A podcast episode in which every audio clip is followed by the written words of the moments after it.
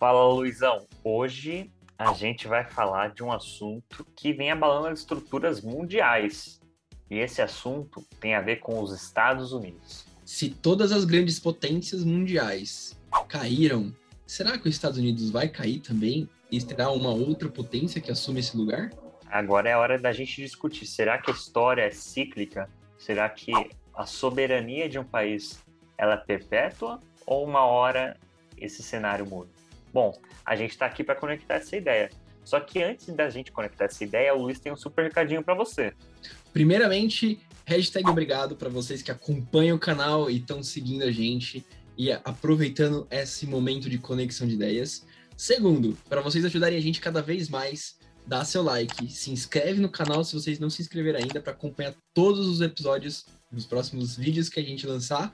E por último, como agradecimento por vocês estarem aqui dando esse favor pra gente e compartilhando e ajudando a gente a crescer aqui no YouTube, a gente queria dar um presente para vocês, que é o cupom do Foremost 10. Com esse cupom do Foremost 10, vocês vão ter 10% de desconto na loja da Foremost, tanto em todos os produtos da loja, como também em futuros serviços que você precisem, em peças personalizadas ou até mesmo materializar aquele personagem que você tanto gosta. Então não deixe de entrar em contato com a Formote 3D e entrar no site para conferir as super novidades. E a Formote também agora é revendedora oficial de matérias-primas aqui em São Paulo. Então, se você tá também em busca de desenvolver a sua habilidade da impressão 3D, corre lá que tem muito produto bacana para você.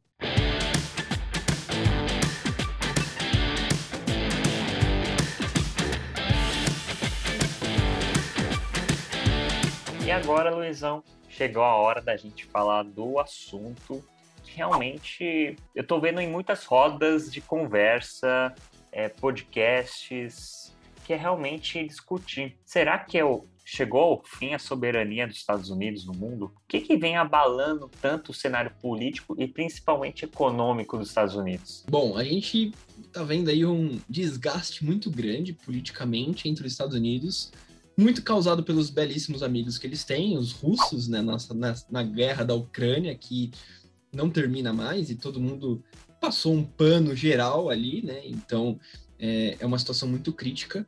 Porém, a gente tem alguns momentos históricos, e aí vem o Luiz contando a história novamente, que podem ter gerado alguns pontos de inflexão na história. Um deles foi o governo americano forçar a mão ali da ONU sobre as sanções na Rússia.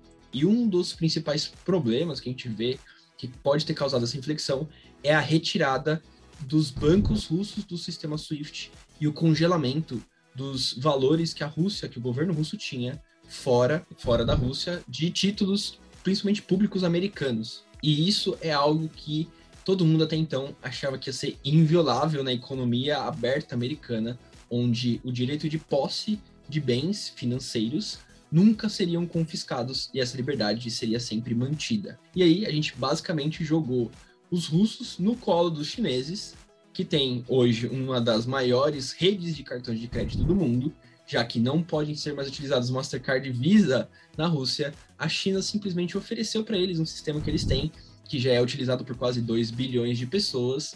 Agora a Rússia também está conectada no sistema bancário chinês. E isso acaba sendo preocupante, né? Imagine um bloco inteiro, só um bloco composto por Rússia e China, meio que contra Estados Unidos, é realmente preocupante, porque você acaba estabilizando uma questão política e econômica, né? E a gente sabe quanto que os Estados Unidos e principalmente o mundo é amarrado hoje com a China. Um, uma situação recente foi a visita da Nancy Pelosi, né, a, em Taiwan, e a gente sabe que existe todo um histórico de Taiwan enquanto a, a, sua independência em relação à China. Mas isso soou como uma ofensa para a China, né? Poxa, eles vão fazer realmente essa visita em Taiwan, mas será que essa visita em Taiwan só foi de cunho econômico? Será que ela não teve um tom de resposta dos Estados Unidos? Poxa, peraí, eu preciso mostrar um pouquinho mais de soberania. Só que isso levou, acho que mundialmente, a toda a população ah, poxa, será que não é um, uma jogada muito arriscada? No, nas horas que a Lance Pelosi fez a visita em Taiwan, foram as horas mais angustiantes, tenho certeza, pra, para alguns dos cidadãos mundiais, né? Então Biden foi um pouco contra essa visita, exatamente por ser um assunto muito delicado, pois a China tem uma política que chama uma única China. Então, nenhum país pode apoiar Taiwan, é, senão ele estaria sendo contra o governo chinês, República Chinesa, ou eles têm que apoiar só a República Chinesa, então eles seriam contra o governo de Taiwan. Os Estados Unidos, obviamente, não é louco, ele simplesmente apoia o governo da República Chinesa, então, óbvio, desmoralizando, entre aspas, ali a independência de Taiwan. Porém, a Nancy Pelosi foi exatamente meio que fazer esse bem social ali entre falar, não, a gente não reconhece, mas a gente é parceiro, e isso incomoda muito os chineses. E houve questionamentos da China fazer embargos econômicos nos Estados Unidos devido a esse tipo de tratamento que aconteceu. Né? Então isso gera mais um ponto de conflito dentro das relações que já não estão tão boas desde o governo do Trump com a China. Né? E agora, vamos para pensar. Existe uma ala aí de governantes mundiais e até mesmo de, de pessoas engajadas politicamente que entendem que o Biden não passa toda essa, essa mensagem de líder que passa aquela confiança para a nação. Mas será que isso realmente é verdadeiro? É, eu acho que tem uma mistura, tá, pessoal? Isso aí é a minha visão do que o pessoal entende como lado político e como imagem. Realmente eu acho que tem alguns déficits é, de imagem do Biden que realmente fazem perder essa confiança, talvez, da população dos Estados Unidos. E a gente vê isso em pesquisas que acabam ocorrendo até no próprio país. Mas será que as coisas não estão muito polarizadas, não só nos Estados Unidos, como mundialmente, que estão levando a população mundial a levar esse caráter um pouquinho ao nível maior? Eu tenho essa impressão. E você, Luizão? É, eu acho que o grande problema do mundo foi quando a gente tinha duas grandes potências, ou grandes dois blocos econômicos, né? Então a gente tinha a União Soviética, que era um bloco econômico, e o resto do mundo capitalista, em teoria, que era um outro bloco econômico, né? E quando a gente venceu essa barreira e começamos a ter um momento de paz, em teoria, e uma economia muito mais integrada, foi o momento em que a gente teve maior desenvolvimento econômico e maior paz no mundo. A construção desse bloco econômico de novamente, né? Então, a China junto com a Rússia, e são países que têm muitas sinergias apesar da Rússia não ser muito das mesmas ideias da China, porém a Rússia está vendendo muito petróleo para a China, a China está comprando petróleo com um valor muito mais barato e a proximidade territorial facilita muito isso. E a China também tem o controle de quase todas as indústrias do mundo, né? A gente viu com a crise da, da Covid, a crise logística fez com que a gente evidenciasse aí o poder de controle de todos os mercados que a China tem. Então, esses desgastes, esses afastamentos de, de conversa entre os países faz com que a gente se preocupe bastante. E a China, por ter 2 bilhões de pessoas, é uma potência econômica muito forte, seja de crescimento abundante, mas também de desenvolvimento de novas tecnologias e de integração. Então, a China saiu de uma época onde ela tinha muita cópia, né, vamos dizer assim, de tecnologias e agora ela desenvolve tecnologias, ela está na frente do mercado, né? Então, muita coisa é construída e concebida pela China com cientistas, engenheiros, né, pessoas que desenvolvem realmente essa, esse novo conhecimento. Isso leva a China numa posição muito grande. Porém, é, todo mundo fala que os Estados Unidos caindo, né, ele perdendo essa força econômica, perdendo essa potência de ali ser uma potência que estabiliza o mundo em ambos os cenários, né, seja econômico e seja político também pela sua força